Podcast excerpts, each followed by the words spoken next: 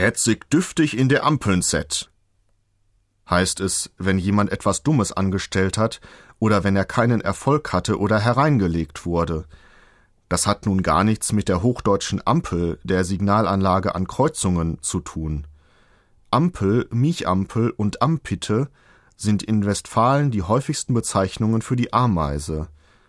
Das Wort Ampel steht in Beziehung zu dem Eigenschaftswort ampelig mit der Bedeutung beweglich, emsig, und bei Miechampel wird das Zeitwort miegen, also urinieren, hinzugefügt, wegen der Flüssigkeit, die diese kleinen Tiere zur Abwehr von sich geben.